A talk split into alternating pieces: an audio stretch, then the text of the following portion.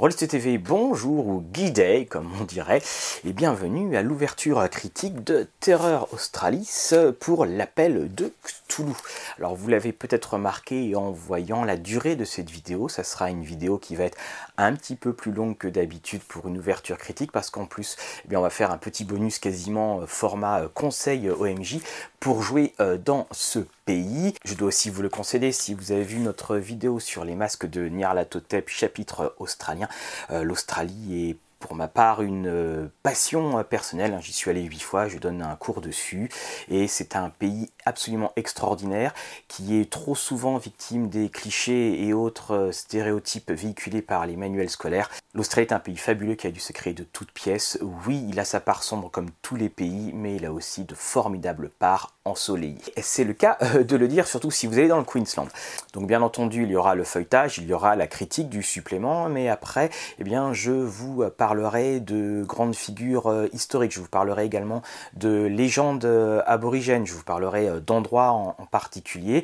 Également, vous aurez toute une sélection bibliographique ainsi que de films et de séries télé pour vous faire découvrir au mieux ce pays et surtout vous donner envie de jouer de le voyager, mais de jouer à l'intérieur et vous allez vous rendre compte que eh bien, c'est un endroit extraordinaire, c'est un terreau magnifique d'histoire au propre comme au figuré. Terror Australis, le premier du nom, eh bien, c'était aux éditions Descartes, donc c'est un ouvrage de Mark Morrison qui a également euh, signé la campagne de l'Orient Express et également, évidemment, la nouvelle réécriture. Cette première mouture était tellement bien documentée que la Bibliothèque nationale australienne en a fait l'acquisition, ce qui est plutôt rare euh, pour un jeu de rôle. Et ce supplément était aussi connu pour avoir le chapitre perdu euh, des masques Nyarlathotep, le chapitre australien. Alors, supplément qui avait été fort bien traduit, hein, j'ai eu l'occasion de, le relire. Supplément qui avait également des passages qui nous échappaient un petit peu, notamment tout un passage sur euh, l'argot australien qui, pour nous francophones, euh, n'avait qu'une utilité assez réduite. Et il a été décidé de sortir une réécriture de Terror Australie. Donc vous voyez, hein, c'est pas exactement les, mêmes volumes, par euh, Chaosium et Mark Morrison. Un supplément donc qui n'est pas encore euh, traduit, on, on, croise les doigts, un supplément qui vient tout juste d'arriver et qui en fait continue en quelque sorte eh bien, cette politique euh, qu'a de vouloir complètement diversifier ses settings. Donc, là, on refait donc du Terror Australis, mais vous aviez eu euh, auparavant du Cthulhu euh, Western avec Down Dark Trace. Alors, bien, tout de suite, je vous propose de partir. Juste une petite chose aussi, hein. Terror Australis, c'est un jeu de mots phonétique parce qu'en fait, Terra et Terra, donc Terra Australis, se prononcent de la même manière d'où le titre fort astucieusement choisi. Voilà, on part Down Under et on se retrouve juste après. On commence avec l'équipement de base, le Billy T, c'est un bal en fer dans lequel euh, les explorateurs et pionniers mettaient leur euh, thé. Puis là, vous avez donc le drapeau australien, la croix du Sud, l'étoile du Commonwealth et bien entendu le Union Jack qui est dessus. Et voilà donc notre terror australiste. Je retire cette petite pierre qui vient euh, de là-bas. Alors c'est un fort joli bouquin, couverture mat comme Down Dark Trails. Et puis ben, on va tout de suite commencer l'exploration. On retrouve ici le même système de production que Down Dark Trails, c'est-à-dire euh, un joli livre, euh, couverture mat avec un marque-page.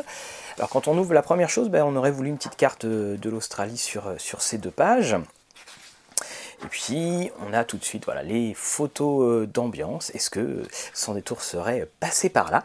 Et on découvre tout de suite donc, euh, le contenu. Vous allez avoir toute une partie sur euh, l'Australie, donc son histoire, sa géographie, des Australiens importants, tout ce qu'il faut savoir sur le pays, les villes australiennes. Et ça, c'est bien parce que bah, si vous jouez par exemple le chapitre des masques en Australie, comme ça, vous pourrez enfin avoir un plan de Perth, parce que vous savez, hein, ils ont tout transposé sans le dire de Melbourne à Perth. Hein, scénario Rêve de Bunyip. On a tout sur la Keringa qui est une grosse nouveauté, le mythe en Australie, et puis deux longs scénarios, Long Way From Home et puis Blackwater White Death. Ensuite des petits appendices, bref, on a l'habitude.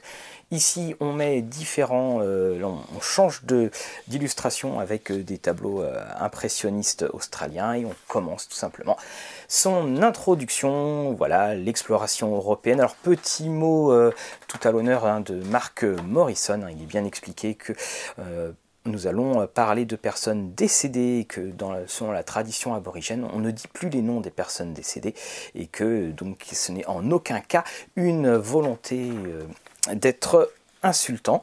Alors l'Australie, son histoire, sa géographie, on commence avec l'exploration européenne, donc on va retrouver la première flotte, je vous parlerai d'un de ses livres euh, plus tard, donc la colonie euh, de bagnards hein, qu'ils étaient, où la vie n'était pas forcément très belle.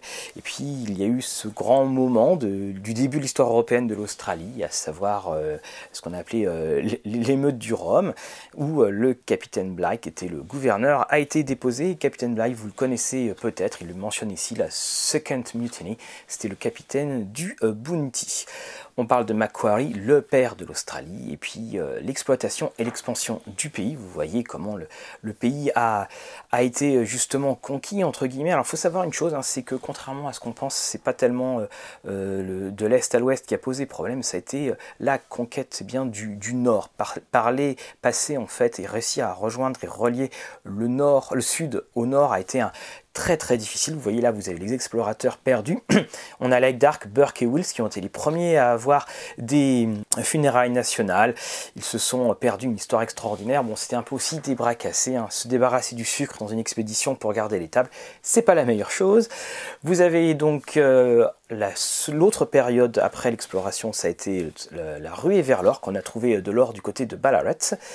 Et après, eh bien, l'expansion avec le mouton et la laine de mouton qui a permis de créer une industrie euh, en Australie. Les Bush Rangers, c'était les, bandits de grand chemin, on en reparle entre guillemets, on en reparlera euh, euh, dans notre bonus.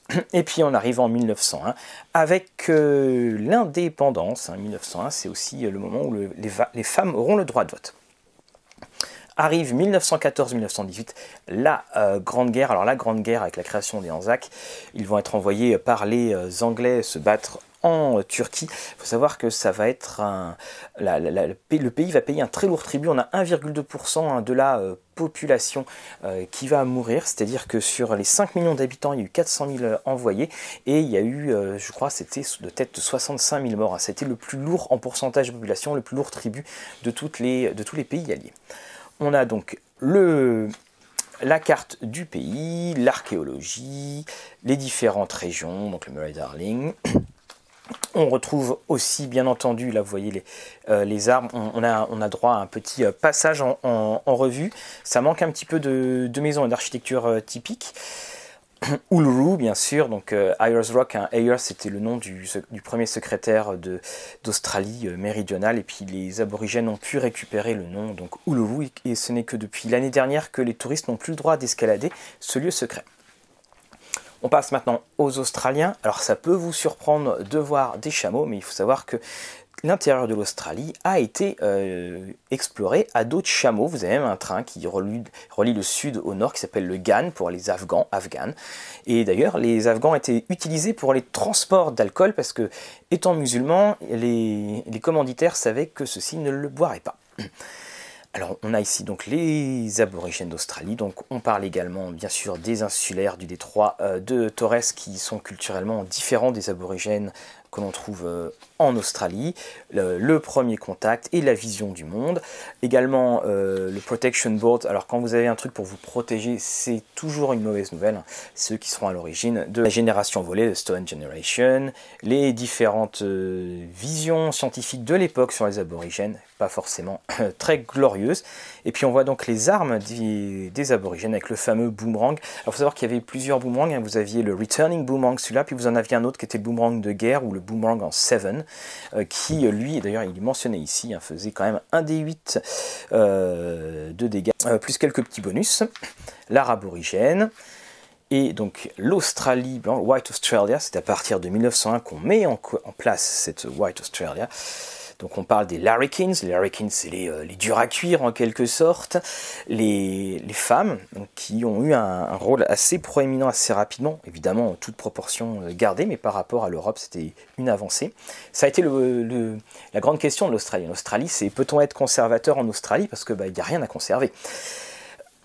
Également, cette table astucieuse sur euh, les origines de vos, euh, de vos investigateurs, parce que eh c'est toujours quelque chose, quand vous parlez à un Australien, il vous dira toujours euh, d'où il vient.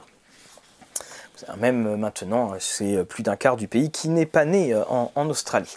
Les détectives privés, l'alcool, et puis également donc la vie et les divertissements là-bas, la vie dans les cités et la vie dans le bush. Alors là, vous avez un petit, un petit point sur euh, le langage australien et qui, où il décrit, et ça c'est fort là aussi fort riche de dire c'est pas la peine de faire des accents parce qu'à la fin on va plus y croire et puis surtout ça deviendra un petit peu ridicule. C'est aussi un message envoyé à tous ceux qui jouent de manière caricaturale et un peu raciste, faut le reconnaître, des asiatiques ou des africains dans l'appel de Cthulhu en tant que maître de jeu.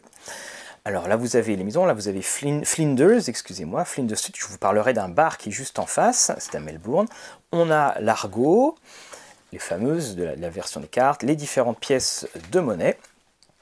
Et puis également donc des nouvelles euh, compétences, donc, euh, ou également comment l'appliquer, donc la connaissance australienne, la connaissance du, euh, de l'Alkeringa, donc du Dreamtime, chanter le, Dream Song, ce qui sera très, très important. Vous avez aussi donc des occupations comme les swagmen, donc euh, ça, c'est pas ceux qui vont danser Matilda, je vous mettrai le lien de cette chanson la plus célèbre en Australie, mais ça c'est le swag, c'est en fait des personnes qui vont de ville en ville. Ici, des Australiens parmi les plus connus. Ici, vous avez Albert Namachira, qui lui est un des premiers peintres australiens qui a réussi à s'émanciper grâce à son art.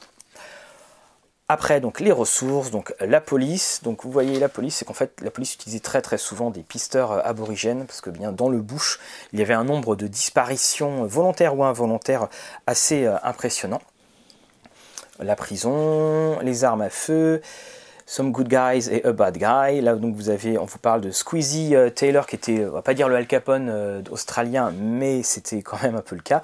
D'ailleurs, il y a une série euh, Underbelly Squeezie, je vous mettrai le lien, qui, qui parle de cela. C'est une série australienne et inédite en France, et vous avez d'excellentes photos à prendre pour vos PNJ.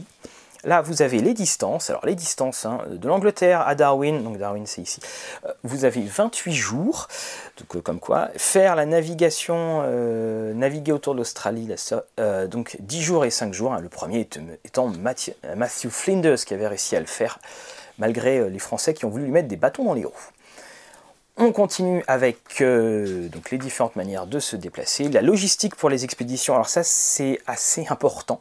voilà quand vous voulez aller euh, dans le bush, ça aussi c'est très bien vu. Vous voyez, on retrouve à nouveau euh, les chameaux, les différentes voies de communication. Alors il faut savoir que quand le télégraphe va arriver en Australie, ça va bien rapprocher l'Australie du monde et la faire vraiment exister au niveau international. Alors les recherches, et on arrive maintenant dans les villes australiennes, donc les grandes villes. Donc on va avoir Sydney, qui, euh, voilà, donc euh, avec les grands endroits, les différentes plages euh, où aller. La plage, hein, c'est un mode de vie. Et puis à chaque fois, vous allez avoir des petites pastilles Strange Australia, c'est-à-dire ce sont des événements que vous allez pouvoir interpréter loisir. Donc là, on a les cartes, pas forcément les cartes les plus précises du monde. Et puis là aussi, on n'a pas tellement de photos d'époque. là, on a des photos, mais qui finalement ne dévoilent pas grand-chose. On a donc les intrigues autour de Sydney les reines de euh, Underworld. Donc là, c'est, euh, elle s'appelle euh, Razor, c'est Madame, Madame Razor. Donc là aussi, il y avait une série télé, hein, je vous mettrai le lien dessus. Et on retrouve mélangés les cultes qu'il y a donc à Sydney. Et on retrouve la chauve-souris, chauve-souris des sables, excusez-moi, et puis New World Incorporated pour tous ceux qui ont joué au jour de la bête. On passe maintenant à Melbourne on retrouvera la même chose, on va avoir les plans, on va avoir les, euh, des différents euh, PNJ, pas tellement de, photos vraiment euh, d'époque, toujours le Strange Australia qui est mis ici, c'est là où le fameux Ned Kelly sera donc exécuté, et puis donc c'est là où Squeezie Taylor, il y a une grosse grosse vie hein, de, du banditisme à Melbourne, Perth, dont je vous parlais initialement, donc Perth, hein, c'est en euh, Australie euh, occidentale. Ça aussi, c'est ça qui est dommage, c'est qu'on n'a pas une, grande carte pour pouvoir se référer euh, assez rapidement. On a Brisbane sur la Gold Coast et on arrive maintenant à l'Alkeringa. L'Alkeringa, c'est absolument superbe. Hein. C'est vraiment bien. C'est le temps du rêve des, Australiens, c'est le Dreamtime. Et puis on va vous parler des songlines. Alors pas exactement les songlines dont je vais vous parler dans, dans le bonus. Ce sont des histoires vivantes, ce sont des histoires qui appartiennent en fait au temps du rêve, mais vous pouvez aller à l'intérieur, ce qui fait que vous pouvez rentrer dedans et vivre eh bien, les légendes australiennes. Vous voyez, vous avez euh, toutes les formes pour entrer euh, dans l'histoire. Est-ce qu'il y a des gardiens ou non? Faut-il des initiés? Donc comment utiliser euh, l'Alkeringa, les personnages dans les songlines, vous allez pouvoir obtenir des informations, vous pouvez obtenir des compétences, vous pouvez obtenir beaucoup de choses, le monde physique, les différentes étapes, et là vous voyez, vous allez entrer dans, le temps du rêve, ce n'est pas le, rêve, les contrées du rêve, mais on vous explique en fait comment le faire, donc les récompenses qu'il peut y avoir, donc les pouvoirs, la sorcellerie, et on vous donne des exemples d'artefacts que vous pouvez trouver, et ici avec des histoires. Donc en fait là ce sont des contes aborigènes. Vous voyez, vous avez les régions euh, qui sont euh, ici euh, nommées, et puis vous avez autant de petites idées de jeu à exploiter sur, sur une soirée. Vous voyez, Designing Songlines, et là un petit scénario qui est un peu plus conséquent. Alors autant vous dire que ça fait exploser les possibilités de jeu de ce supplément on a les différents personnages, les profils de monstres, et puis là on retrouve donc des créatures du euh, mythe aborigène. D'un mythe à l'autre, il n'y a qu'une page. On passe maintenant donc en Australie. Alors vous voyez les différents, euh, plans. Donc euh, Pnakotus, vous, allez bien deviner où ça va vous mener ici. Donc c'est intéressant, c'est que finalement, et là on a un plan. Est-ce une bonne ou une mauvaise idée c'est intéressant de voir que justement ce scénario mythique euh, australien sert de base, ce qui fait que on n'a pas l'impression d'être perdu et c'est une exploitation qui est euh, fort intéressante, qui nous est euh, donnée à lire. On a les différents endroits d'Australie que vous pouvez eh bien, explorer en fonction de l'endroit où vous êtes. Donc les, collines hantées, hein, il y en a un petit peu partout. Et puis on parle également de Hanging Rock, je vous en parlais un peu plus tard. Dans cette carte-là, vous avez toute l'Australie étrange. Et là, ici, vous avez les fameux euh, pinnacles dont je vais vous parler, qui, euh, donc en fait, sont l'équivalent des, euh, des falaises qui ne sont pas si mystérieuses que, que cela. Donc on a les différents cultes australiens, là aussi hein, on retrouve les mêmes classiques, avec les enfants du, les enfants du crapaud, et après, nous arrivons donc dans les entités, les autres entités, et dans ces autres entités, en fait, on va retrouver un mélange de créatures du mythe et puis surtout de légendes aborigènes qui vont être incorporées dans le mythe. Donc les fameux bunyips, bon, c'est pas l'histoire, l'illustration la, euh, la plus réussie. On a des araignées, on va avoir des goules, là vous voyez, on a les chiens de Tindalos qui, qui viennent faire un tour. On a les Janox, on a des Mimis, ce sont des créatures qui sont euh, dont les membres sont similaires à des bâtons de bois.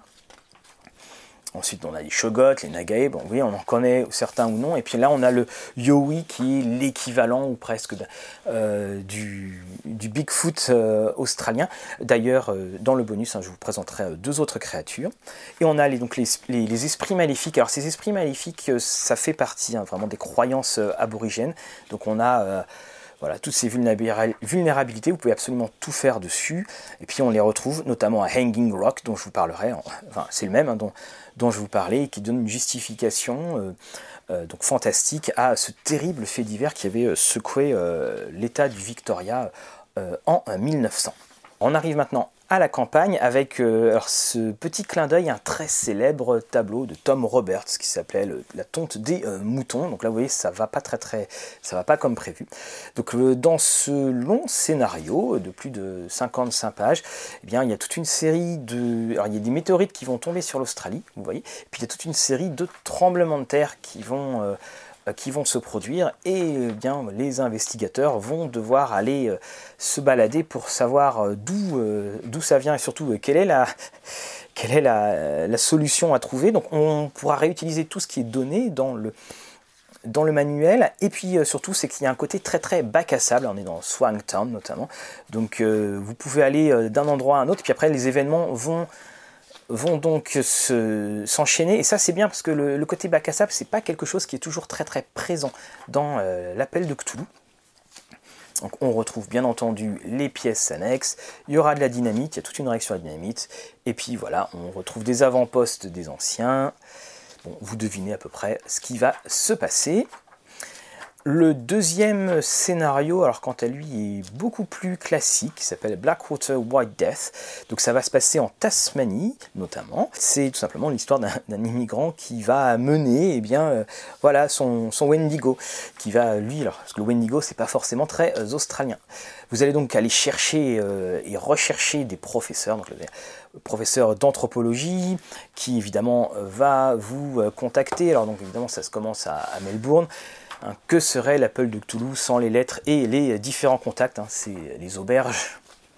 Ce sont les, auberges de Donjons Dragon. Et puis après, vous allez aller donc en, Tasmanie. Alors la Tasmanie, c'est un endroit très très rude hein, comme état de l'Australie. C'est par exemple aussi un des endroits où les guerres contre les, euh, les aborigènes ont été le plus fort. D'ailleurs, c'est le seul endroit où on utilise le terme guerre, les Black Wars. Et une fois donc que nous avons terminé euh, tout cela, vous avez le prix des équipements, vous avez également euh, les petites bestioles qui vont vous faire très mal. Donc, parce y a deux types de crocodiles en Australie. Vous avez le saltwater et donc et vous avez le crocodile d'eau douce, alors qui vit en fait euh, le saltwater, donc d'eau de mer. Lui, il, est, il vit en fait dans les bras de rivière, donc c'est le plus euh, dangereux. Et puis là, vous avez également la chronologie, donc très classiquement dans l'appel de Cthulhu, la chronologie classique de 1920 à 1939, les désastres et les événements paranormaux, fortune, qui est un mot assez rare euh, en anglais. Et enfin, on vous propose euh, des ressources bibliographiques, cinématographiques.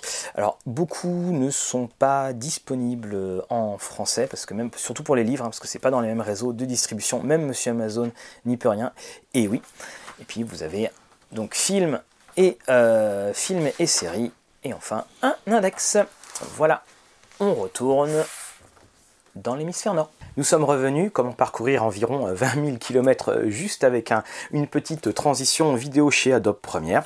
Alors ce supplément, j'y ai pris, vous l'avez peut-être vu, un grand plaisir euh, à le lire alors, pour plusieurs raisons. Euh, la première, c'est que si vous avez déjà le premier Terror Australis, dont vous pouvez trouver de fort nombreux morceaux dans le chapitre australien des masques du Totep, il ne s'agit pas en fait juste d'un copier-coller, il s'agit vraiment d'une réécriture complète.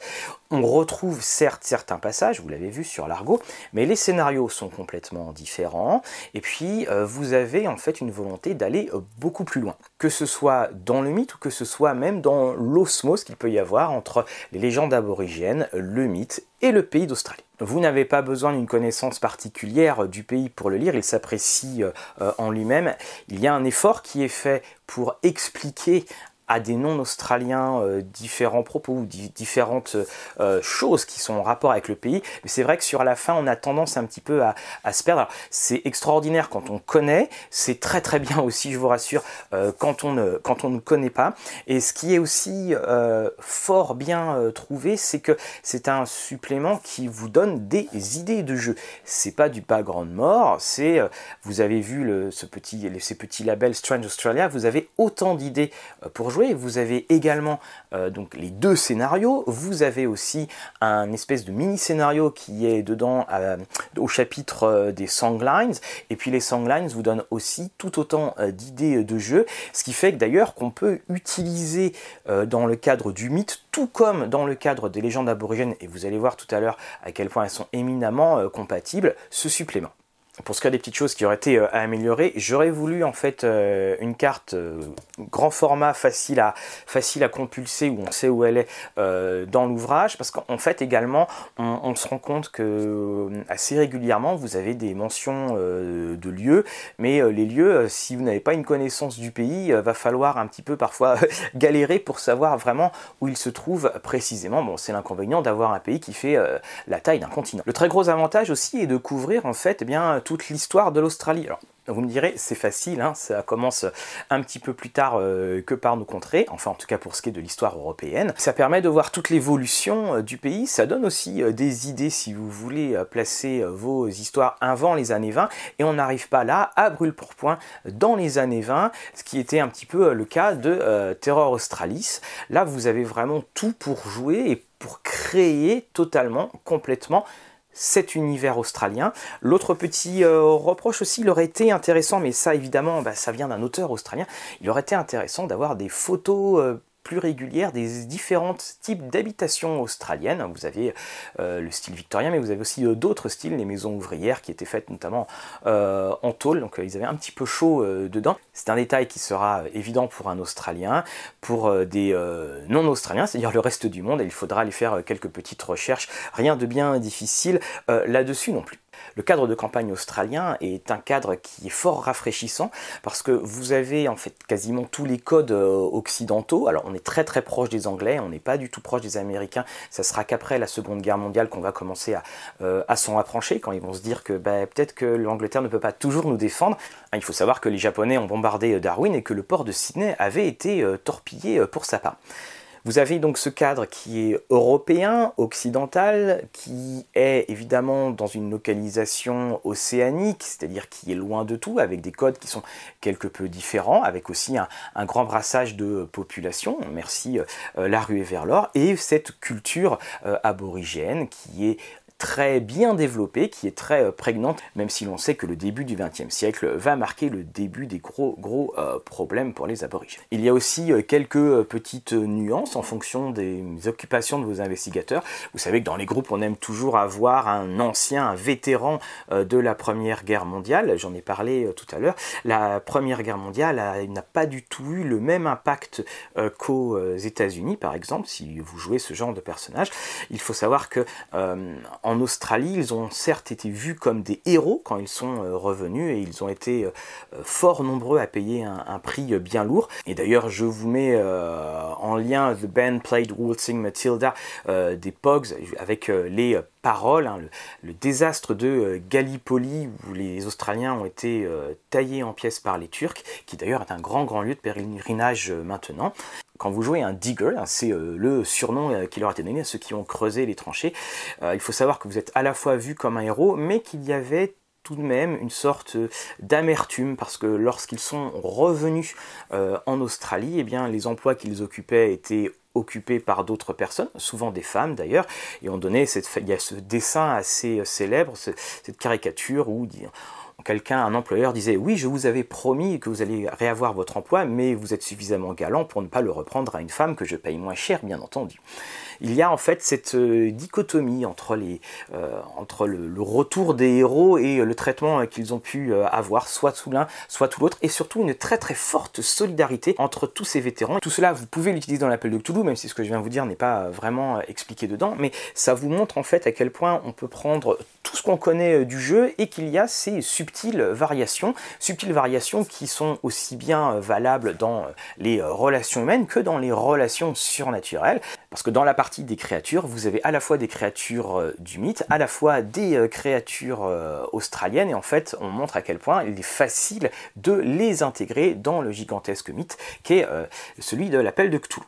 Également, vous avez tout ce passage sur l'Alkeringa, l'Alcheringa, enfin le temps du rêve. Là aussi, attention, à Alkeringa est juste une appellation dans une certaine partie euh, du pays. Hein. Les appellations varient euh, énormément. Je vous renvoie aussi à l'article qu'on avait fait euh, pour le chapitre australien des masques. Et cela vous offre littéralement un deuxième pan d'aventure, des aventures oniriques qui ne sont pas des aventures oniriques dans euh, les contrées du rêve, ce sont des aventures dans le temps du rêve, qui est une des plus anciennes traditions, mythologie de l'histoire de l'humanité. Les aborigènes n'ayant pas d'écriture, c'est uniquement par le langage oral que tout euh, a pu euh, se passer, et la grande force évidemment de Mark Morrison dedans, c'est d'avoir remis des histoires et des légendes aborigènes que l'on peut exploiter dans ces fameuses songlines ce sont ces histoires qui vivent, ces histoires dans lesquelles vous pouvez jouer vraiment pour être en contact avec la culture aborigène ou en contact avec la culture aborigène avec le prisme, là aussi, du mythe. Au final, c'est un excellent supplément que ce Terror Australis.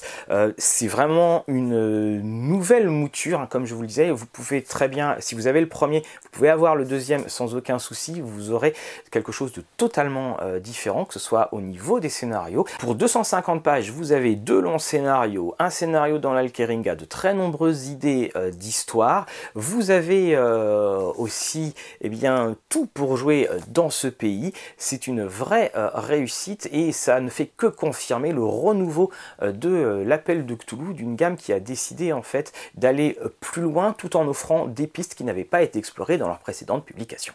Et vous avez tout le loisir pour jouer des campagnes entières dans ce pays extraordinaire qu'est euh, l'Australie, extraordinaire dans tous les sens du terme. On se retrouve juste après euh, le générique pour un gros gros bonus. Je ne sais pas du tout combien de temps euh, il va durer. Voilà, j'ai plein de choses à vous évidemment qui seront toutes en rapport à la fois avec la culture et surtout avec la culture de l'imaginaire.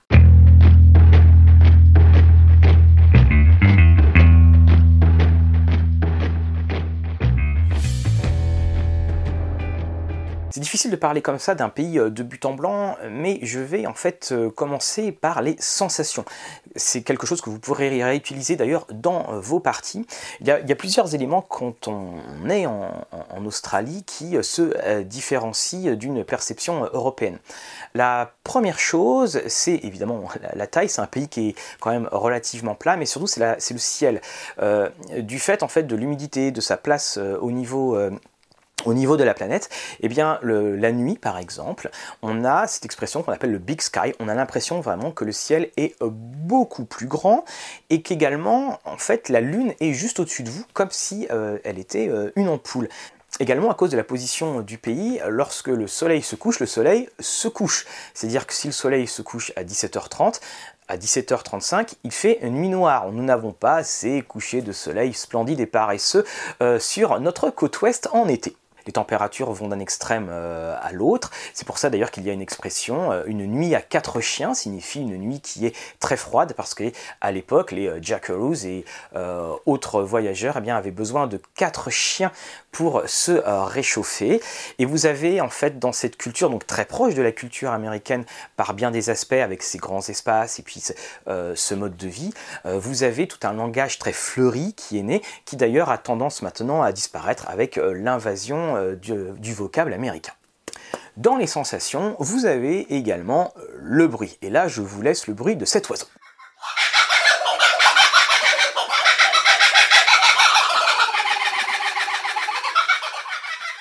Cet oiseau s'appelle le kookaburra et je peux vous assurer qu'il est impossible de rester éveillé en dessous. C'est aussi un oiseau qui a une place assez importante dans la culture euh, aborigène. Moi, pour ma part, je l'ai déjà réutilisé dans une de mes parties et j'avais utilisé cet enregistrement.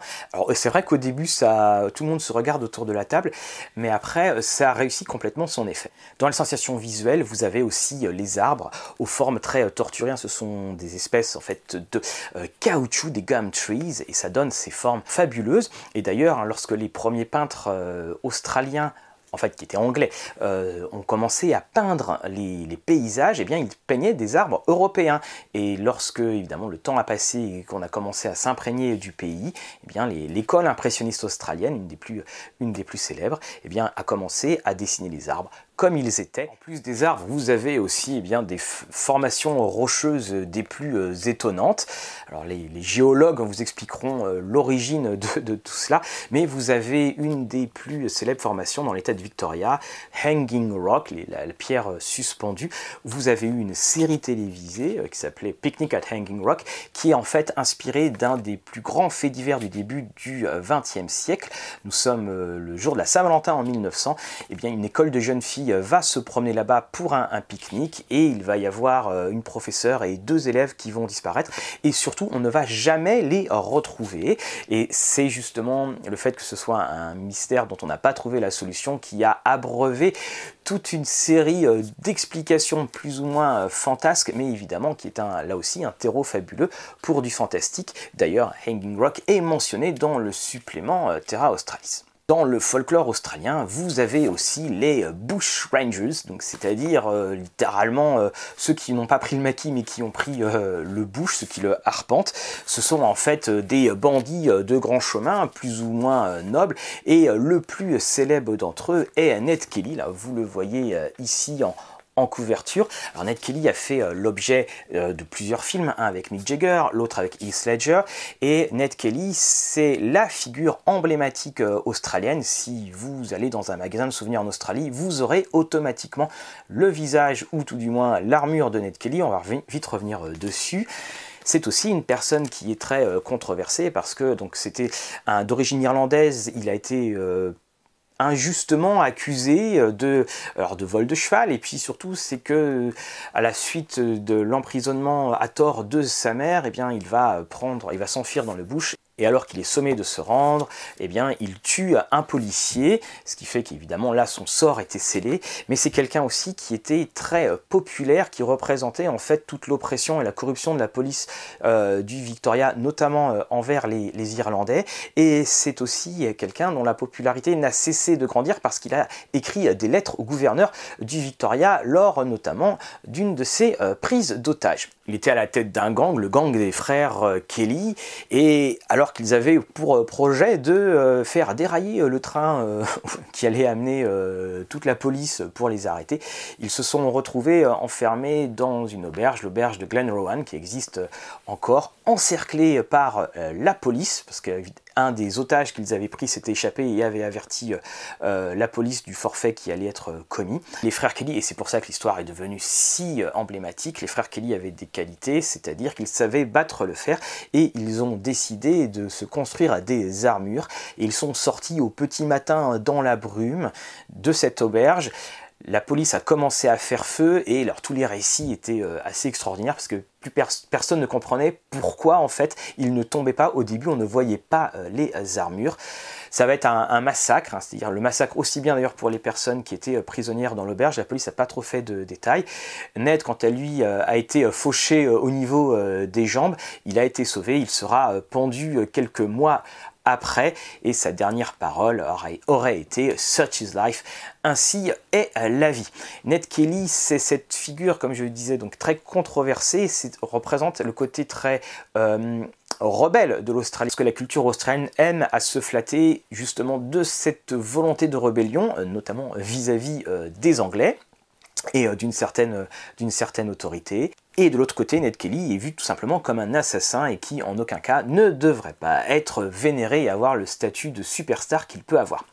Néanmoins, je vous conseille le film Ned Kelly, le deuxième parce que le premier euh, Mick Jagger chante beaucoup. Je vous conseille le, ce, premier, le, deuxième film parce que ça donne justement des visions euh, de l'Australie. C'est également avec euh, Naomi Watts, c'est très romancé, mais au moins c'est l'occasion de faire connaissance avec l'icône australienne par excellence. Vous voyez ce tableau, je vous présente Chloé, j'espère que YouTube ne va pas nous, censurer. C'est tout simplement pour vous dire que ce tableau, euh, vous le trouvez juste en face de Flinders Street à Melbourne, donc la fameuse, la fameuse gare, dans le café Young Jackson's. Young Jackson's, c'est une institution qui existait déjà dans les années 20. Si vous voulez créer un petit endroit où vos investigateurs se retrouvent, vous pouvez le faire. Il y a tout ce petit côté très australien, également cette petite touche très française, vous le verrez pourquoi, dans cet endroit, un endroit vraiment unique, un endroit euh, qui est un incontournable, comme je vous le disais, de Melbourne, et que vous pouvez donc faire vivre dans vos parties. Et maintenant, nous allons passer à la culture aborigène. Alors, c'est un sujet immense que je ne peux pas traiter en, euh, en 5 minutes. Il est très bien traité dans euh, Terror Australis, bien entendu. Mais je souhaitais euh, développer un petit peu le thème. Alors je vais vous parler d'un livre qui s'appelle Légendes et fables aborigènes, Aboriginal Myths, Legends and Fables de A.W. Reid. Alors il est en anglais, l'écriture est relativement facile. Auparavant il était en, deux parties, maintenant il est en, il est en une. C'est justement pour vous parler de ces légendes aborigènes qui sont des légendes fascinantes pour nous Européens parce que ne sont pas du tout les mêmes structures d'histoire auxquelles nous sommes habitués. La plupart de ces légendes, évidemment, viennent du temps du rêve, c'est cette période qui existait avant, et la plupart de ces légendes sont tout le temps en rapport avec la nature, l'osmose des, éléments. D'ailleurs, c'est pour cela que si vous prenez une vraie œuvre euh, aborigène, vous pouvez la mettre dans n'importe quel sens, parce que lorsque les aborigènes les créent, c'est en fait une part de l'univers euh, qu'ils créent, et donc il n'y a pas de haut, il n'y a pas de bas. C'est pour ça aussi que dans les vraies œuvres aborigènes, la signature n'est jamais sur l'œuvre, mais au dos quand il y en a une, parce que là aussi ce sont des parts d'univers. Et juste pour terminer pour l'art aborigène, vous savez tous ces petits points qui sont donnés, c'est dans les années 70 un professeur de dessin qui voulait auprès de la communauté aborigène faire reconstruire, je crois que c'était euh, un mur pour un, euh, pour un centre communautaire, a demandé à ce que eh bien, les, les, aborigènes dessinent ce qu'ils veulent. Auparavant, l'art aborigène était toujours un art éphémère. On, peignait sur euh, du sable, sur des écorces d'arbres, donc c'était jamais destiné à, à, rester, ou sur de la roche. Et quand en fait ils ont fini de peindre, les plus anciens ont, ont dit mais non, ce n'est pas possible parce que vous êtes en train de raconter des histoires qui ne vous appartiennent pas, qui n'appartiennent qu'à notre culture. Et pour cela, eh bien, pour cacher l'histoire, ils ont commencé à faire plein de petits points, le dot painting, dessus, et ce style-là est resté. Donc à la base, c'est tout simplement une erreur qui est devenue eh maintenant un trait de marque de l'art aborigène, et c'est ce qui a permis aussi une ascension euh, sociale pour une communauté ravagée par euh, tant euh, de fléaux. Les légendes aborigènes, et c'est pour ça qu'elles sont aussi très compatibles avec le mythe du Cthulhu, les légendes aborigènes, comme je vous le disais, ont souvent un rapport avec le ciel. Alors vous avez, donc ce n'est pas le même ciel, hein, bien entendu, on a le Big Sky, mais donc on a pas, on a la, la, Croix du Sud, euh, on a Vega, Actarus qui seront au niveau de l'horizon, alors que bien dans, sous nos cieux ils sont euh, au-dessus de nous. Et vous avez donc dans cette Croix du Sud, vous avez par exemple les pointeurs, ce sont deux étoiles qui indiquent la direction de la, euh, de la Croix du Sud, et il y a des légendes à ce sujet. Une des légendes disait qu'il s'agit en fait bien de deux chasseurs qui après avoir tué un émeu, le voyant complètement couvert de mouches, avaient décidé de faire un feu pour que les mouches s'en aillent, mais le feu a pris, ce qui fait qu'ils ont dû s'enfuir. Ils ont dû s'enfuir, ils sont retrouvés euh, au bord d'un rocher, prisonniers du feu, et alors les anciens, les voyant, eh bien, les ont fait euh, voler et les ont installés dans le ciel, et ce qui explique pourquoi il y a ces deux petits points euh, dans le ciel, ce sont les feux de ces fameux chasseurs. Mais ce qui est très fort aussi dans les légendes aborigènes, c'est que on va retrouver les mêmes concepts Très souvent, ça va être euh, le, serpent arc-en-ciel, créateur du monde, mais avec différentes histoires, parce que vous avez eh bien des, communications entre tribus n'étaient pas forcément très aisées à cause des conditions, ce qui fait qu'on réussissait à avoir donc des mêmes bases d'histoire, mais que celles-ci en fait se déformaient au fur et à mesure en fonction de l'endroit où vous trouviez. Alors vous avez les étoiles, mais vous avez aussi par exemple les animaux. Je vous ai parlé du euh, Kukabura. Eh bien, il est l'objet d'une superbe légende, alors que Bayame, l'esprit créateur, voulait commencer à créer eh justement euh, toutes les espèces, l'homme, les animaux. Il commence à créer le jour et la nuit. il se demande comment les hommes vont faire pour savoir qu'il faut se réveiller quand c'est le jour. Alors ils ne savent pas comment faire. Ils essayent différentes techniques, mais en fait, eh ça ne marche pas.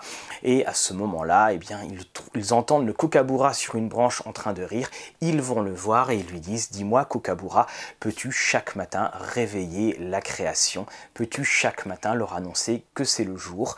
Le kookaburra est parti d'un grand, grand rire et toutes les espèces se sont rêvées. ce sont des histoires de euh, création, ce sont des histoires où par la parole on explique l'univers. Nous ne sommes pas comme en Occident où la mythologie grecque et romaine va en fait façonner la manière de raconter des histoires et où finalement chaque histoire racontée n'est qu'une déclinaison euh, d'une histoire de la mythologie grecque et romaine. On est vraiment au début des temps, c'est la création de l'univers ou l'explication. Alors parfois il y a des guerres, parfois évidemment il y a des actions un petit peu euh, retorses, mais euh, la lecture de cette terre qui euh, n'est pas fréquentée par l'homme, de ce désert, de cette nature, de ce ciel gigantesque, de ces dieux qui se promènent dans le ciel, est un ravissement à chaque page. Je terminerai par vous présenter deux autres créatures. Alors la première c'est Tidalik, c'est euh, ce crapaud euh, créateur lui aussi.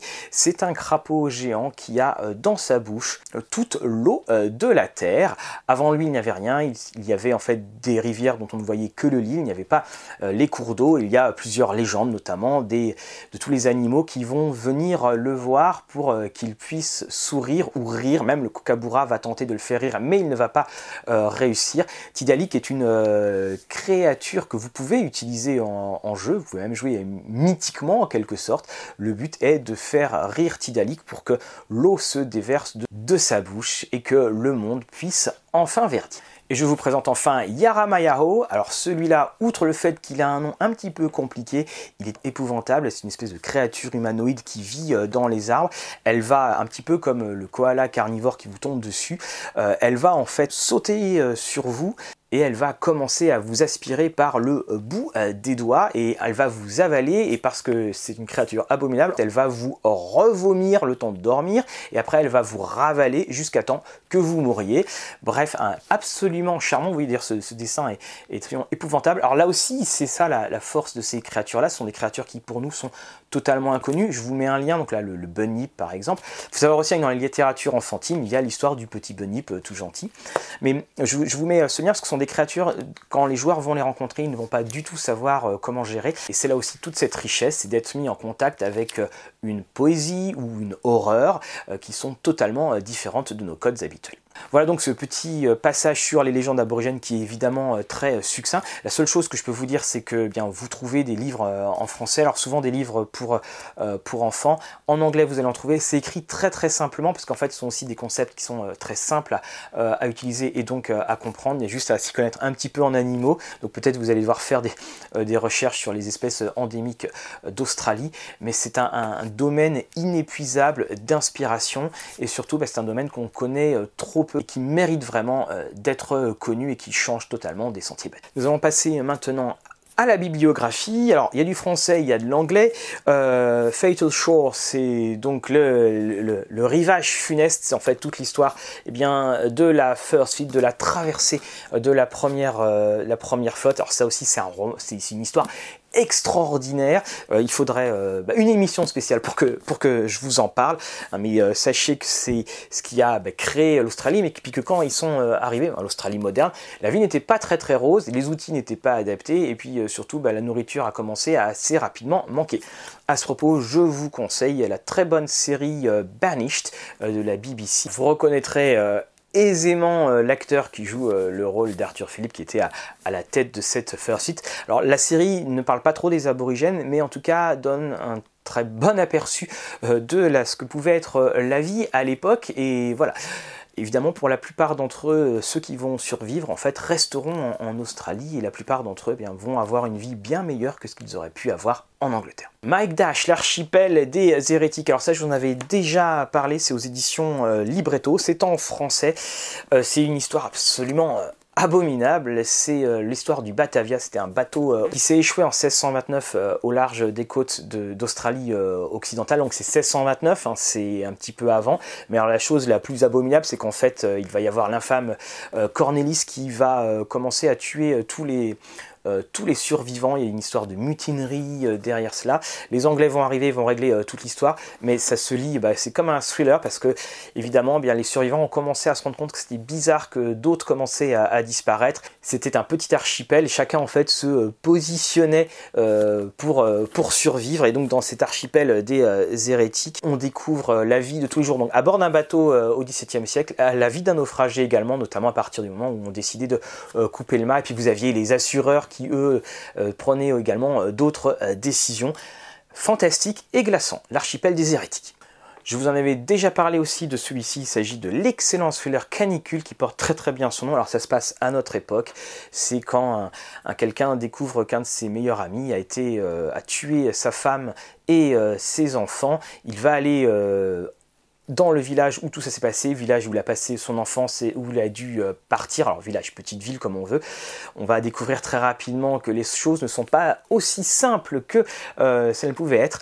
Ce qui est extraordinaire dans ce bouquin, c'est que c'est vraiment une écriture australienne, c'est-à-dire on prend en compte le paysage, on prend en compte les, euh, différents, les différents éléments et justement la vie dans une petite ville au nord du Victoria. Alors je crois que, au nord de Melbourne, alors je crois que ce roman va être adapté en série télé d'ailleurs.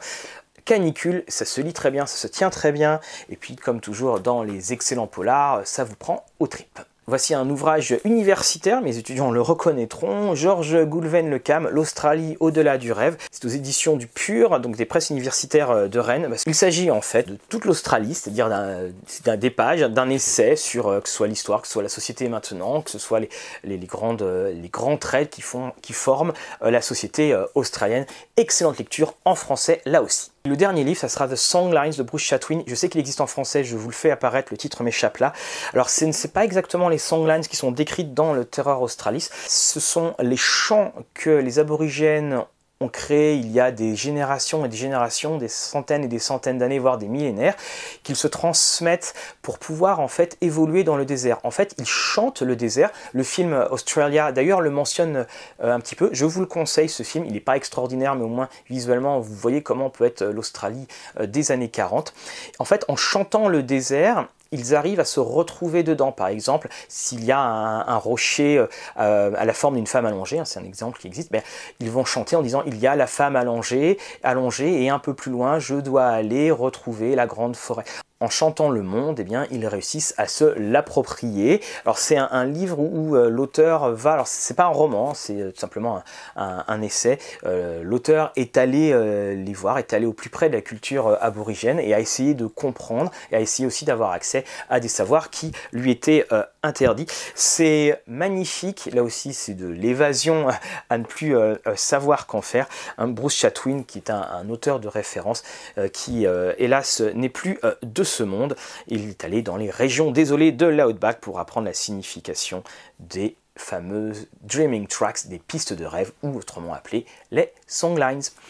Voilà, j'espère que cela vous a donné envie de découvrir un peu plus la fiction euh, australienne, la culture australienne, la civilisation australienne. Vous le voyez, on est bien bien loin de tout ce qui peut être véhiculé par euh, la plupart des manuels scolaires. J'aurais pu parler encore pendant des heures, mais point trop n'en faut. Alors que l'on pense connaître la plupart de toutes les histoires, eh bien, en découvrant les mythes australiens, les mythes aborigènes, on découvre qu'on connaît bien trop peu de choses et que la perception du monde n'est pas forcément celle que l'on croit être la nôtre. Je vous dis à une prochaine fois.